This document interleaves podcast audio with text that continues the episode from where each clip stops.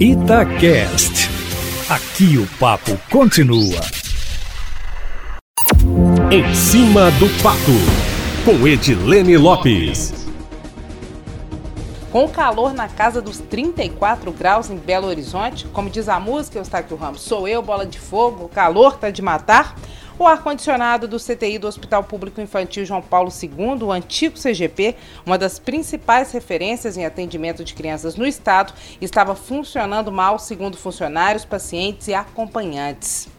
De acordo com denunciantes que procuraram a coluna em cima do fato, a situação estava insustentável, já que o equipamento não dá conta, segundo eles, de resfriar todo o ambiente, com 16 leitos de terapia intensiva.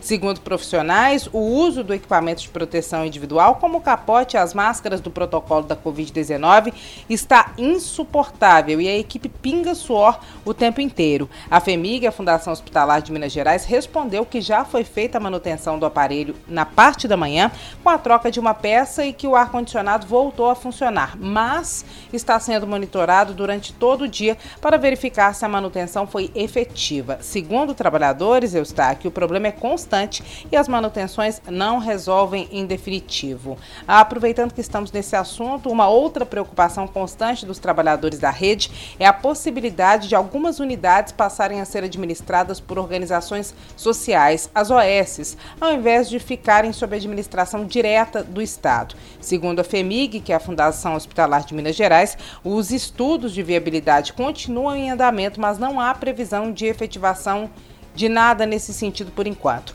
O hospital de campanha para a Covid-19, caso tivesse sido usado e por muito tempo, Eustáquio, seria administrado por uma OS. Não é o caso de Minas Gerais, mas no Rio de Janeiro a contratação de OS na área da saúde levaram ao processo de impeachment contra o governador Wilson Witzel, que é acusado de contratar de forma fraudulenta essas organizações para lucrar ao fim do contrato, Eustáquio Ramos.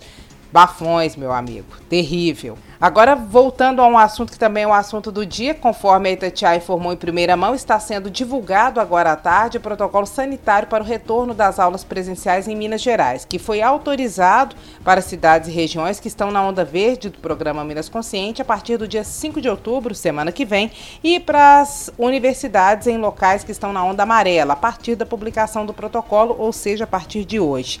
Nós adiantamos todo o conteúdo do protocolo ontem aqui no plantão da cidade, Eustáquio Ramos, e eu destrinchei as 17 páginas do documento para trazermos mais detalhes durante a programação que nós estamos fazendo desde ontem. Agora vamos voltar a alguns pontos aqui que podem gerar alguma polêmica ou dificuldade de fiscalização. De todas as orientações, algumas vão exigir muito esforço e monitoramento. O protocolo orienta para que não haja cumprimentos com abraços e beijos. Devemos considerar, Eustáquio Ramos, que a prática é comum entre adolescentes na rede pública estadual, por exemplo, os últimos anos serão os primeiros a retornarem e que as escolas infantis também estão autorizadas a funcionar. E criança, você sabe como é que é, né? Beija, abraça, brinca, briga.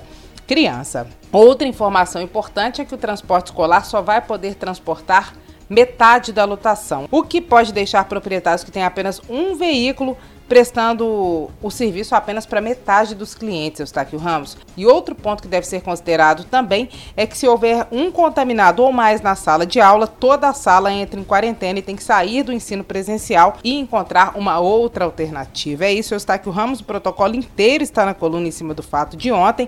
Nós também temos matéria completa no site da Itatiaia. Quem quiser saber os detalhes, pais, alunos, professores, é só consultar o site da Itatiaia Eustáquio. Amanhã eu volto, meu amigo, sempre em primeira mão e em cima do fato. Isso é se eu não derreter até amanhã, né, Eustáquio? Porque o calor tá de matar.